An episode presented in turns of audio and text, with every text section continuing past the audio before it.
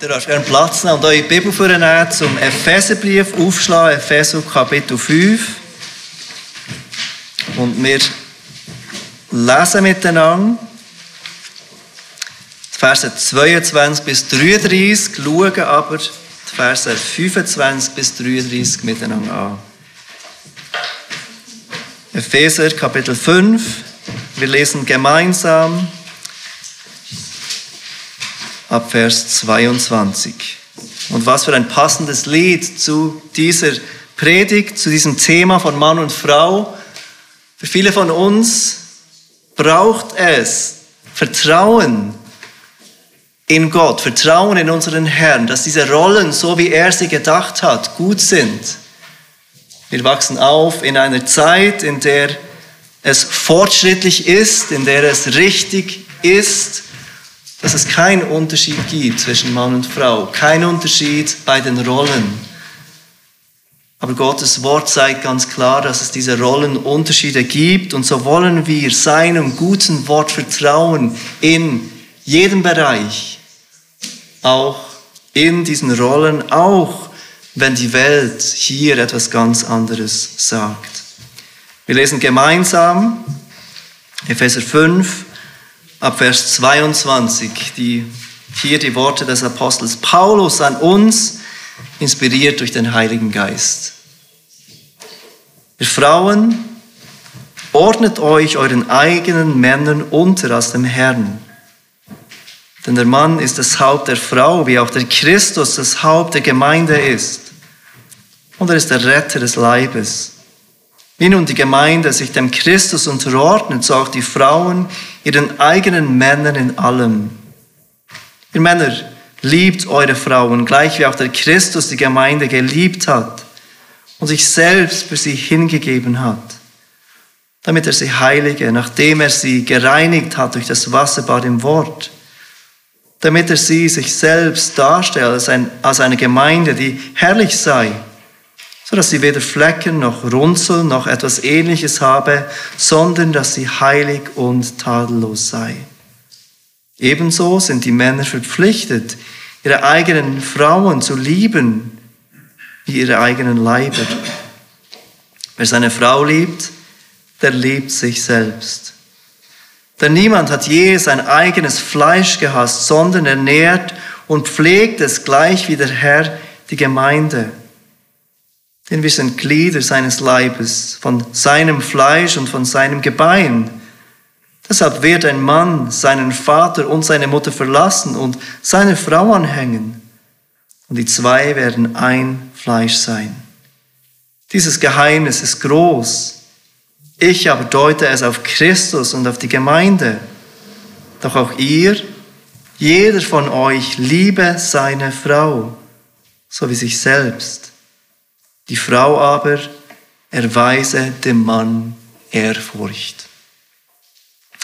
Der Apostel Paulus beschreibt für uns, wie ein Leben im Geist aussieht. Wie es aussieht, wenn der Heilige Geist in uns kommt, uns verändert und dann besonders wie ein Leben voll von diesem Geist aussieht. Wenn unser Denken und Handeln nicht von uns selbst bestimmt wird, nicht von der Welt bestimmt wird, nicht von unserer Familienherkunft bestimmt wird, sondern von dem Willen Gottes selbst, wie er es uns in seinem Wort offenbart hat. Ein Teil davon ist Unterordnung. Wir haben das gesehen. Eine Frucht von diesem Wirken des Heiligen Geistes in uns, von diesem Vollsein des Heiligen Geistes ist, dass wir uns den Autoritäten, die Gott in unser Leben gegeben hat, unterordnen. Im Vertrauen auf unseren Herrn, der hinter jeder Autorität steht, unterordnen wir uns den von ihm gegebenen Autoritäten. Das erste Beispiel, das Paulus gegeben hat, ist die Autorität im Kontext der Ehe.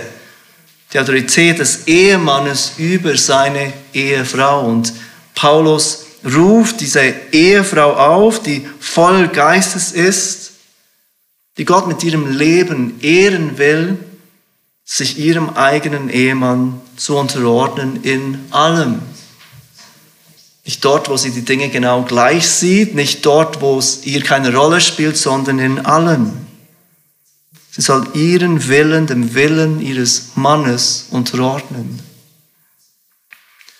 Und wir verstehen, dass dies nicht etwas ist, das wir so gerne aus uns selbst tun, dass es etwas ist, das wir, wo wir Gott brauchen, wo wir Gottes Gnade brauchen, wo wir sein Wirken brauchen.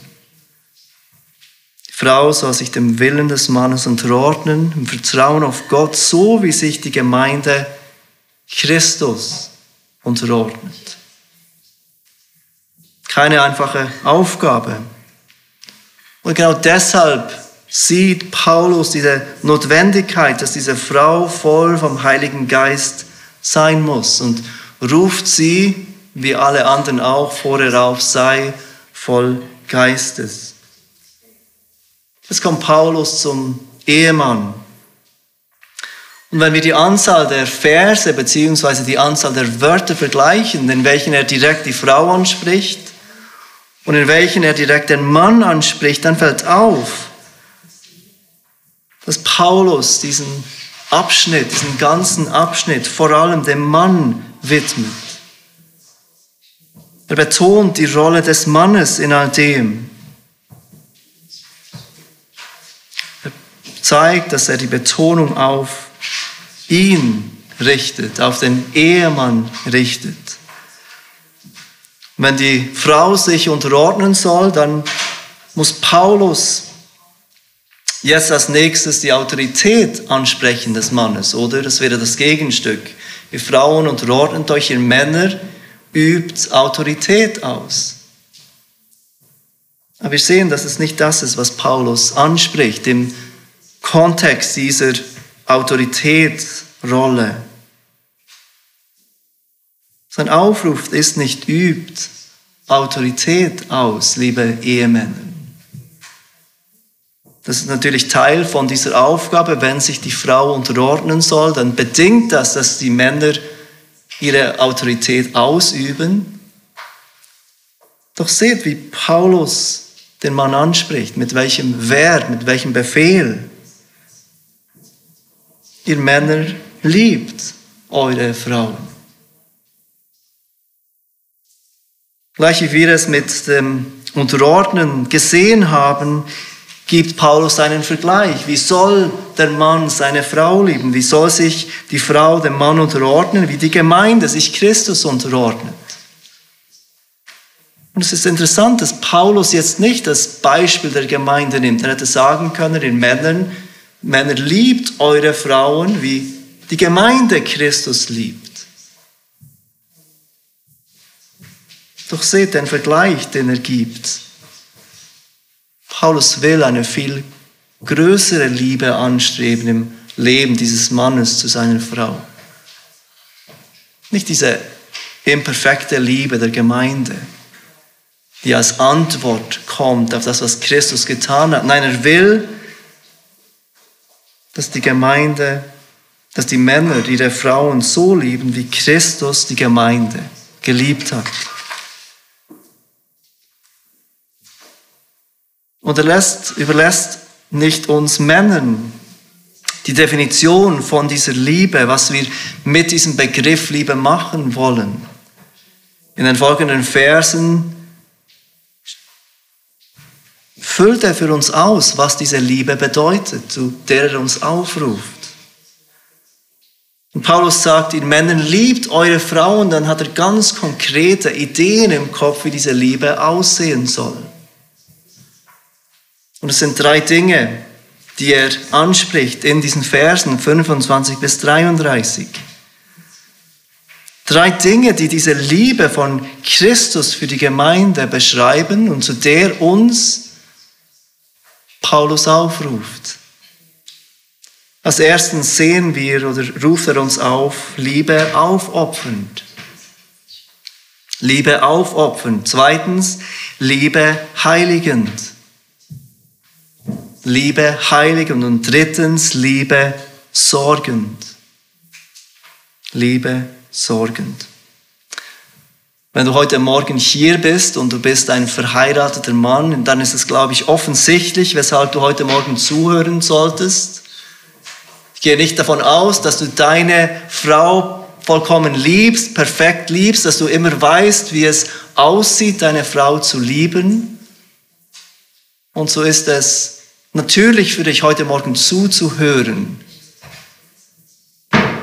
Aber viele von uns sind nicht verheiratete Männer. Single-Männer, Frauen, verheiratet oder nicht, Kinder.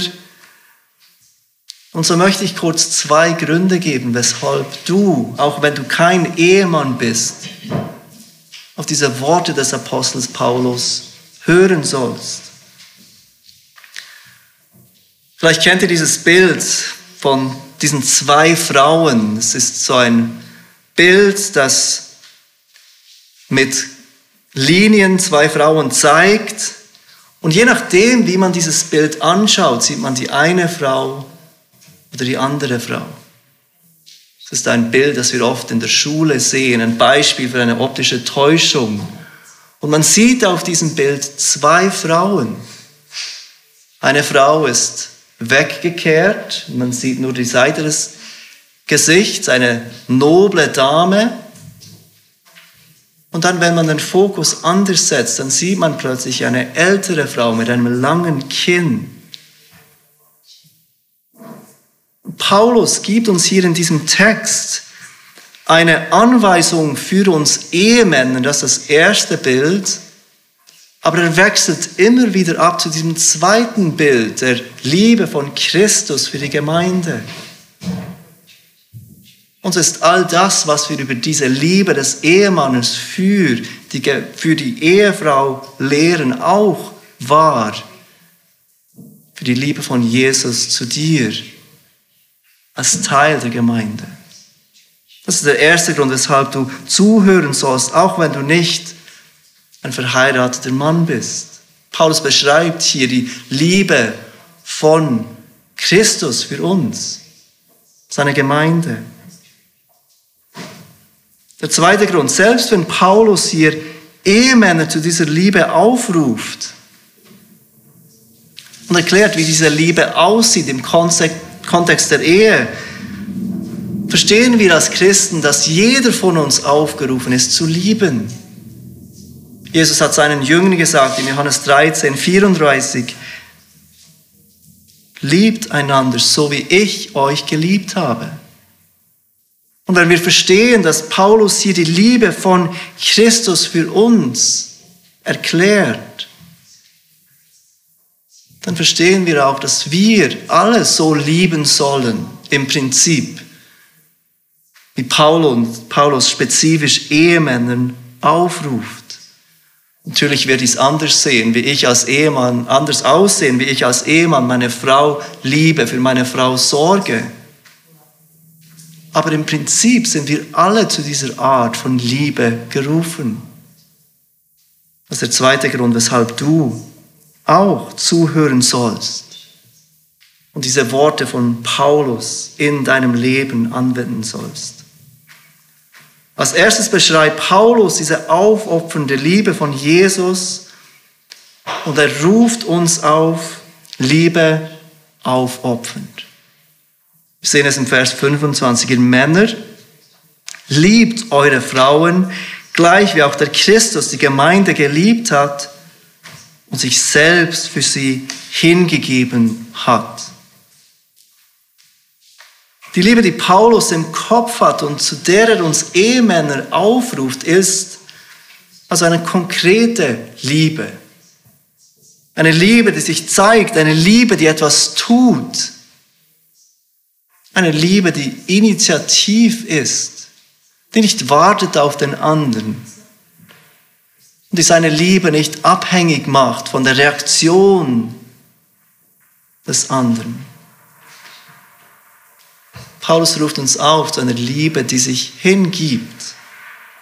Eine Liebe, die sich selbst aufopfert zum Nutzen seiner Braut. Nicht zu seinem eigenen Nutzen, Genau einer solchen Liebe liebt Jesus die Gemeinde. Und Paulus hat uns das schon gesagt im Vers 2 vom gleichen Kapitel. Er sagt dort ab Vers 1, werdet nun Gottes Nachahmer als geliebte Kinder. Und dann Vers 2, und wandelt in der Liebe, gleich wie auch Christus uns geliebt hat und sich selbst für uns gegeben hat als Darbringung und Schlachtopfer zu einem lieblichen Geruch für Gott. Hier haben wir diesen Aufruf, der für uns alle gilt. Wir alle sollen einander lieben, wie Christus uns geliebt hat und sich selbst für uns hingegeben hat.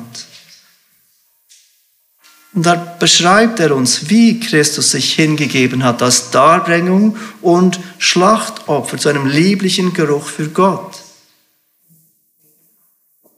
In Vers 2, spätestens jetzt wird deutlich, dass es bei diesem Selbsthingeben, zu dem uns Paulus aufruft, nicht primär darum geht, zu dienen, auch wenn das natürlich eingeschlossen ist. Es geht nicht primär darum, dass Jesus diente, während er auf der Erde wandelte und Menschen half, gesund zu werden, Menschen half, genährt zu werden, Menschen half, äh, heil zu werden. Nein, bei dieser aufopfernden Liebe geht es um noch viel mehr. Dass Jesus sich selbst aufgab. Er tat nicht nur gute Dinge für Menschen. Er gab sich selbst auf als er sein Leben in die Hände der Menschen gab, die ihn ins Kreuz schlugen. Bist du dir heute Morgen bewusst, dass du den Zorn Gottes verdient hast? Dass du selbst in dieser vergangenen Woche so gelebt hast, dass du Gottes Zorn verdienst. Dass jede Übertretung von Gottes guten Geboten, jeder Ungehorsam, jede Sünde, auch wenn sie noch so klein ist in unseren eigenen Augen, dazu führt, dass ein gerechter und guter Gott dich verurteilen muss. Aber in seiner großen Liebe entschied sich Jesus, die Strafe, die du verdient hast, auf sich selbst zu nehmen. Er leidet am Kreuz, wird von Gott verlassen, er stirbt und er trägt den ganzen Zorn Gottes, den du und ich verdient haben, an unsere Stelle. Und all dies tut er aus Liebe zu seiner Braut, der Gemeinde. Du merkst, wie Paulus beschreibt, dass dieser stellvertretende Tod von Jesus, dieses sich selbst hingeben, etwas ist, das Christus für die Gemeinde getan hat, nicht für die Welt. Nicht für jeden einzelnen Menschen, der jemals gelebt hat, sondern für jeden einzelnen Menschen, der an glauben würde und zur Gemeinde hinzugetan wird. Ohne Frage, auf eine gewisse Weise liebt Jesus die ganze Welt und er gab sein Leben als Lamm Gottes für die Sünden der Welt. Doch diese spezifische, rettende, aufopfernde Liebe, die Paulus hier beschreibt, ist die Liebe für seine Braut. Diese Liebe kommt nicht jedem zuteil, sondern jedem, der seine Sünde bekennt, davon Abstand nimmt, Buße tut und auf Jesus Christus vertraut. Mit dieser Braut wird nicht irgendeine geistliche Gruppe beschrieben, irgendeine Untergruppe der Christenheit, sondern all die, die im Glauben den Namen des Herrn anrufen und auf Christus vertrauen. Und genau zu diesem Glauben ruft dich Gott heute Morgen auf. Hast du schon einmal Buße getan? Hast du deine Sünden bekannt und auf Christus vertraut? Wenn nicht, dann ruft dich Gott heute Morgen auf, genau das zu tun. Und ich möchte dich bitten, denke nicht nur, weil du in einem christlichen Haushalt aufwächst oder aufgewachsen bist, dass das schon wahr ist für dich. Denk nicht, dass nur, weil du irgendeinmal ein Gebet gesprochen hast, dass du wirklich Buße getan hast und Glaube.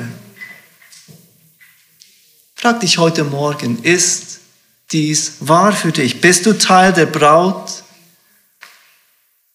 Durch persönliche Buße und persönlichen Glauben in das, was Christus am Kreuz getan hat.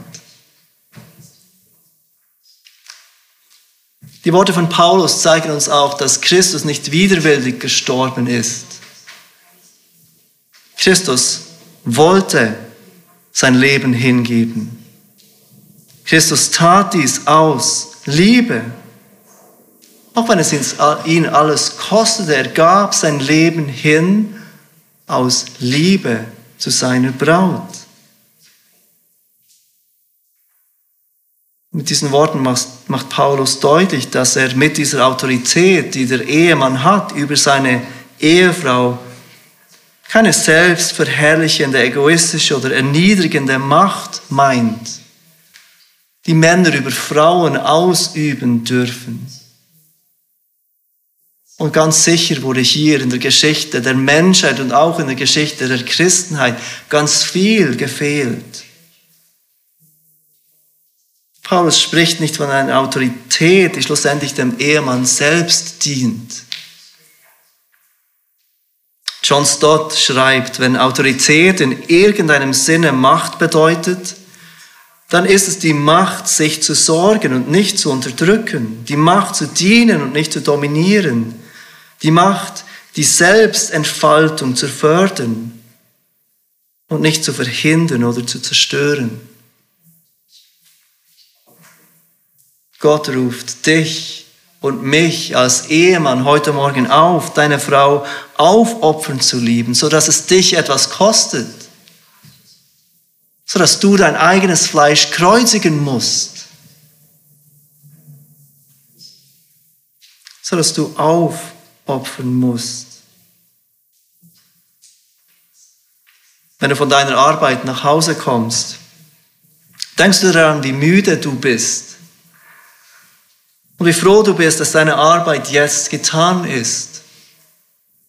Oder denkst du daran, wie müde deine Frau ist, weil sie den ganzen Tag mit ihren Kindern verbracht hat? Weil sie den ganzen Tag Windeln gewechselt hat, aufgeräumt hat, Kinder ermahnt und Konsequenzen gegeben hat. Wenn du Ferien hast, denkst du, endlich habe ich Zeit für mich. Endlich habe ich keine Arbeit zu tun. Endlich kann ich ausspannen. Oder denkst du daran, wie du deiner Ehefrau eine Pause geben kannst? Lieber Bruder, ich kann dir nicht sagen, wie du in deiner Ehe diese Liebe, diese aufopfernde Liebe ausleben sollst. Aber wenn dich deine Liebe zu deiner Ehefrau keine fühlbaren, keine fühlbare Opfer kostet, dann ist es nicht die Liebe, zu der uns Paulus aufruft. Liebe aufopfernd. Zweitens ruft uns Paulus auf, Liebe heiligend. Liebe heiligend. Verse 26 und 27, damit er sie heilige, nachdem er sie gereinigt hat durch das Wasserbad im Wort, damit er sie sich selbst darstelle als eine Gemeinde, die herrlich sei, so dass sie weder Flecken noch Runzel noch etwas ähnliches habe, sondern dass sie heilig und tadellos sei. Im ersten Jahrhundert, in der Zeit, in welcher Paulus diese Worte schreibt, war es so, dass eine Braut vor ihrer Hochzeit vorbereitet werden musste, natürlich wie heute auch. Und sie bereitete sich vor, indem sie ein langes, ausgiebiges und zeremonielles Bad nahm. Sie wurde gebadet, um sich auf diesen großen Tag dieser Hochzeit vorzubereiten. Sie wurde gereinigt. Und wahrscheinlich macht Paulus genau darauf eine Anspielung. Diese Frau, bereitet sich vor, die Braut bereitet sich vor in diesem Wasserbad auf die bevorstehende Hochzeit. Paulus macht damit deutlich, dass diese Liebe, zu der uns Gott aufruft, eine Liebe ist, die einen Zweck, ein Ziel hat. Und dieses Ziel ist die Heiligung der Frau. Dieses Ziel ist nicht die Erfüllung von all ihren Wünschen. Liebe Schwester, wenn du hörst, dass dein Ehemann aufopfernd lieben soll, dann versteh bitte nicht, dass dein Ehemann alles geben soll, damit du deinen Träumen nachjagen kannst. Dass er arbeiten soll, damit du all deine Dinge kaufen kannst, die du möchtest. Dein Ehemann ist kein reicher, einflussreicher Prinz, der dich aus dem Haus deiner bösen Stiefmutter befreit, damit du dort endlich all deine Wünsche erfüllen kannst, wie es uns die Märchen lehren. Die Liebe von Jesus für die Gemeinde hat ein bestimmtes Ziel. Und das Ziel ist, dass die Gemeinde geheiligt wird. Nicht, dass die Gemeinde sich jeden Wunsch erfüllen kann, indem sie einfach alles im Namen Jesus betet, das sie haben möchte.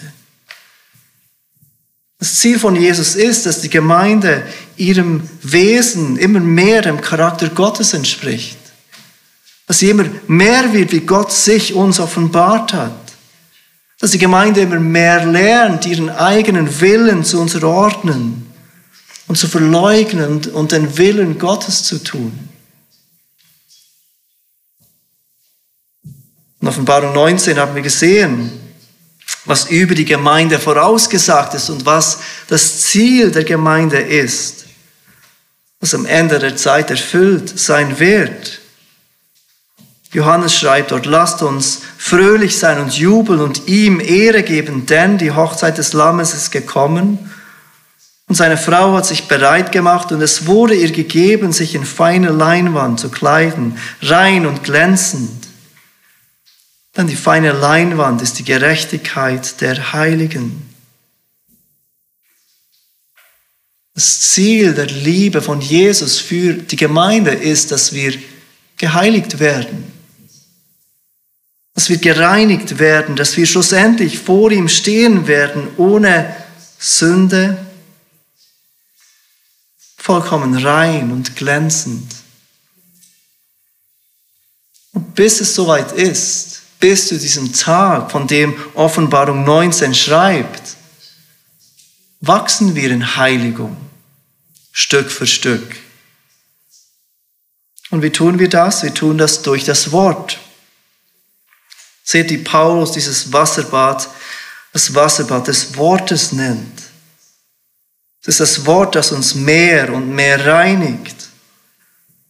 Und die Liebe des Ehemanns, zu der uns Paulus aufruft, soll genau zu diesem Ziel beitragen. Wie tun wir das konkret? Auch hier, ich kann dir nicht sagen, wie du in deiner Ehe dies genau tun musst. Aber es gibt ein paar Dinge, die ganz sicher wichtig und grundlegend sind. Bete mit deiner Frau zusammen. Und übernimm die Initiative als Leiter der Familie. Sei initiativ in Beten mit deiner Frau. Ermutige sie zu einer täglichen stillen Zeit und Hilf ihr dabei, dass sie Zeit findet, besonders wenn sie kleine Kinder hat, dass sie Zeit findet, diese stille Zeit zu planen und regelmäßig durchzuführen. Stell sicher, dass deine Frau am Gottesdienst teilnehmen kann. Und damit meine ich nicht nur, dass sie hier ist. Stell sicher, dass sie auch die Möglichkeit hat, geistig anwesend zu sein bin mir bewusst, dass wenn man kleine Kinder hat, dann sind die Nächte manchmal nicht vorausplanbar. und wie man sich am Morgen danach fühlt, aber es gibt ganz viele Dinge, die wir planen können. Plan die ganze Woche so, dass deine Frau am Sonntag Energie hat, am Sonntagmorgen. Plan besonders den Samstagabend so, dass deine Frau genug schlafen kann, dass sie am Sonntag Energie hat. Ermutige deine Frau, sich mit anderen Schwestern zu treffen, die sie in ihrem Glauben ermutigen, mit denen sie ehrlich sein kann, mit denen sie beten kann. Und etwas dabei ist das Frauentreffen. Ermutige deine Frau aktiv am Frauentreffen teilzunehmen. Und übernimm in dieser Zeit die Betreuung der Kinder. Ermögliche ihr und ermutige sie, an diesen Treffen teilzunehmen, ohne dass sie sich Sorgen machen muss, wer schaut denn zu den Kindern. Die Liebe, zu der uns Gott aufruft, ist aufopfernd und sie ist heiligend. Und genau zu dem ruft uns Paulus auf, unser Leben hinzugeben für das Gute unserer Frauen und unseren Frauen zu helfen, dass sie wachsen dürfen in ihrem Glauben. Aber Paulus sagt noch etwas Drittes. Liebe sorgend. Und wir sehen das in den Versen 28 bis 31. Ebenso sind die Männer verpflichtet, ihre eigenen Frauen zu lieben wie ihre eigenen Leiber. Wer seine Frau liebt, der liebt sich selbst, denn niemand hat sein eigenes Fleisch gehasst, sondern ernährt und pflegt es gleich wie der Herr die Gemeinde. Denn wir sind Glieder seines Leibes, von seinem Fleisch und von seinem Gebein.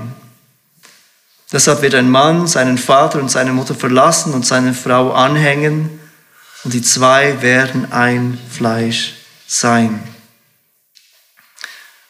Der Puritaner Matthew Henry schrieb in seinem Kommentar das folgende.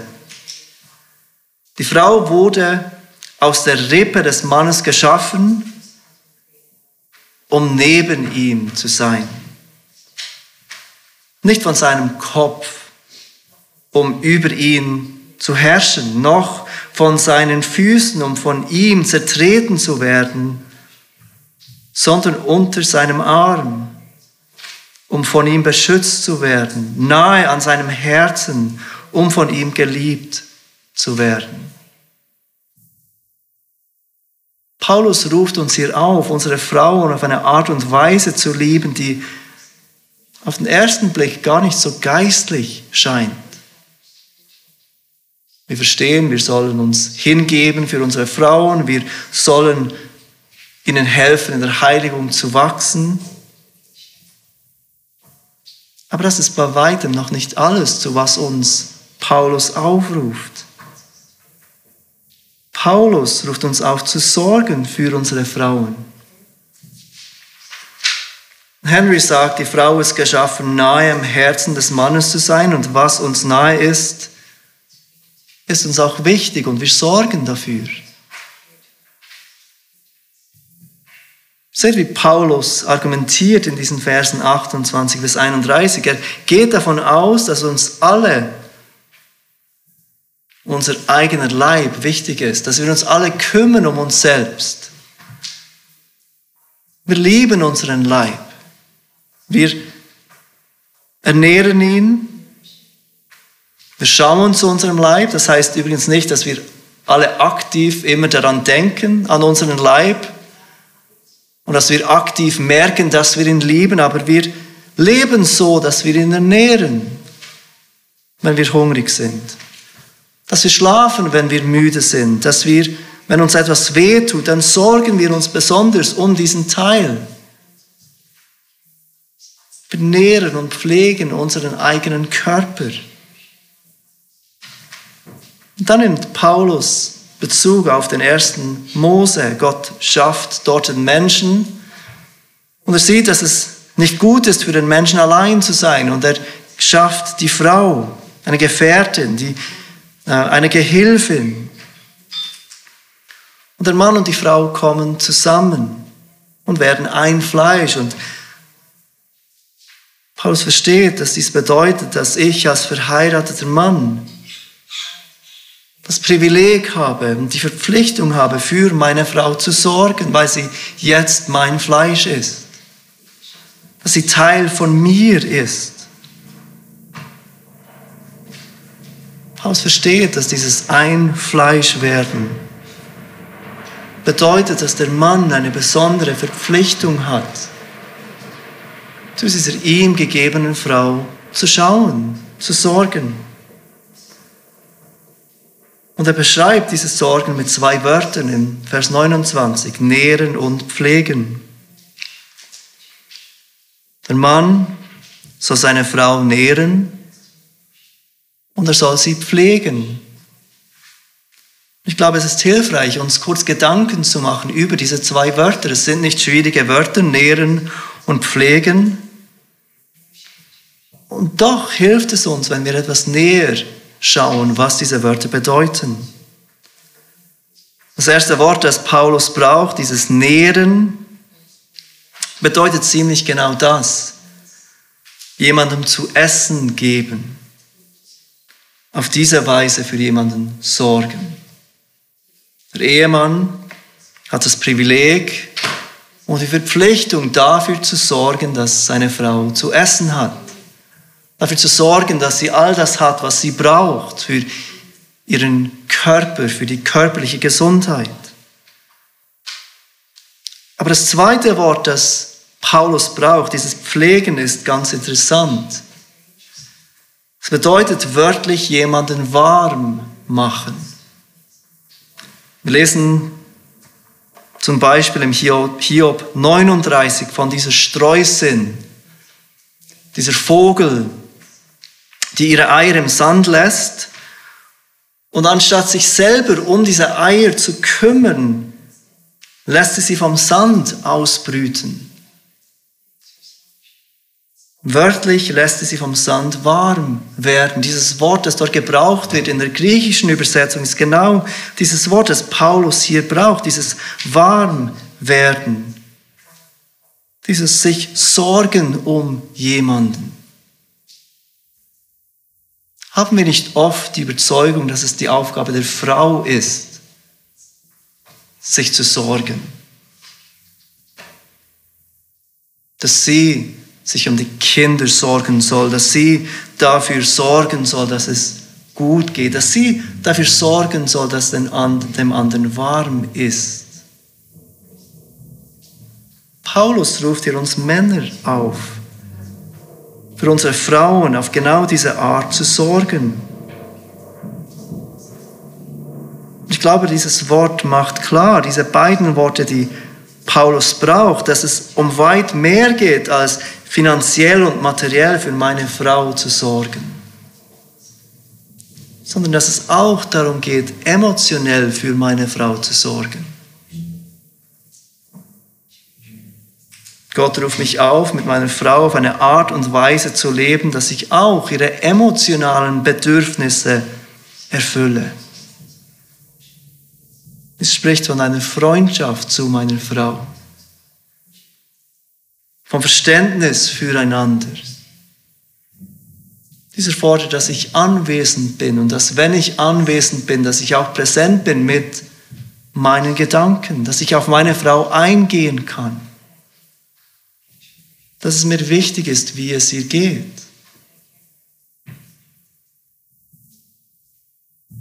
Lieber Bruder, bist du dir bewusst, dass du den Auftrag hast, für deine Frau zu sorgen und dass diese, dieses Sorgen weit mehr beinhaltet als materielles Sorgen? Selbstverständlich ist hier jede Frau anders und das Bedürfnis von jeder Frau ist anders. Und so ist es, liebe Schwester, hilfreich, wenn du deinem Mann deinen Bedürfnissen erzählst. Wir Männer sind nicht immer so gut dabei, diese Hinweise zu lesen, die er uns gibt. Sprecht offen darüber, was eure Bedürfnisse sind. Paulus ruft uns auf, für unsere Frau zu sorgen, Und er sagt, liebe sorgend. Dass wenn du keinen Ehemann hast oder wenn du keinen Ehemann hast, der dich auf diese Art liebt und bestrebt ist, auf diese Art zu lieben, denn wir alle lieben nicht perfekt, wie Christus die Gemeinde geliebt hat. Aber wenn du keinen Ehemann hast, der dich so lieben möchte, wie es Jesus tut, dann zeigen diese Verse auch, diese Verse 29 und 30 ganz besonders, dass Christus für seine Gemeinde sorgt. Erinnere dich, Paulus sagte hier nicht nur, wie wir Ehemänner lieben sollen, er erklärt uns auch, wie Christus uns als Gemeinde liebt. Und so sehen wir in diesen Versen 29 und 30, wie Christus für uns sorgt. Niemand hat dir sein eigenes Fleisch gehasst, sondern ernährt und pflegt es gleich wie der Herr die Gemeinde, gleich wie der Herr die Gemeinde. Wenn du keinen Mann hast, der so für dich sorgt, dann vertraue darauf, dass es Gott selbst ist. Der Herr selbst, der für dich auf diese Weise sorgt.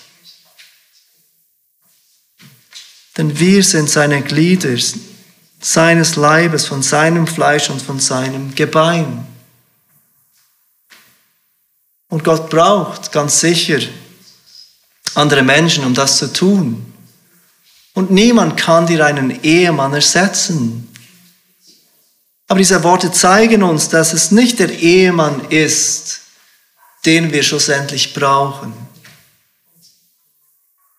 Denn Christus und die Gemeinde ist das, was die Ehe zeigen soll. So darfst du im Vertrauen darauf, dass Christus für seine Gemeinde sorgt, dich in deinem Wunsch, einen Ehemann zu haben oder einen Ehemann, der so liebt, wie Christus die Gemeinde liebt zu haben, an Christus selbst wenden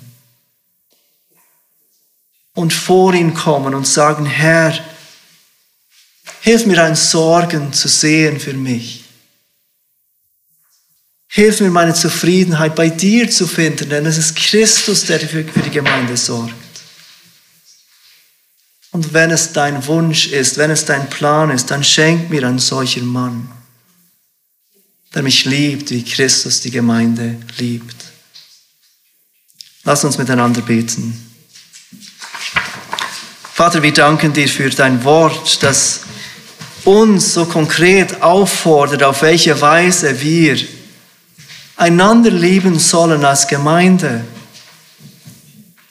aber auch ganz spezifisch, wie wir Ehemänner, unsere, Ehefrauen lieben sollen.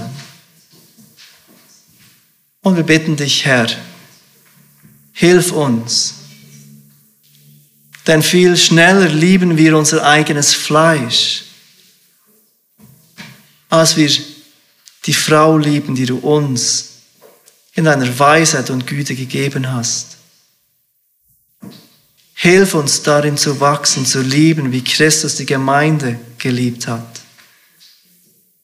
Und hilf denen unter uns, die gerne einen Mann haben möchten, der sie liebt, wie Christus die Gemeinde liebt. Dass sie ihre Hoffnung bei dir finden dass sie erkennen dürfen, wie du für sie sorgst, dass sie sich danach sehen dürfen und darauf freuen dürfen, einmal Teil mit der ganzen Gemeinde zu sein an diesem Hochzeitsmahl des Lammes. Wenn jedes von unseren Bedürfnissen ganz gestillt sein wird, weil Christus unser Bräutigam ist. Und Vater, hilf denen, Männern unter uns, die nicht verheiratet sind, dass auch sie immer mehr lernen dürfen, vorbildlich zu lieben, wie Christus die Gemeinde geliebt hat. Amen.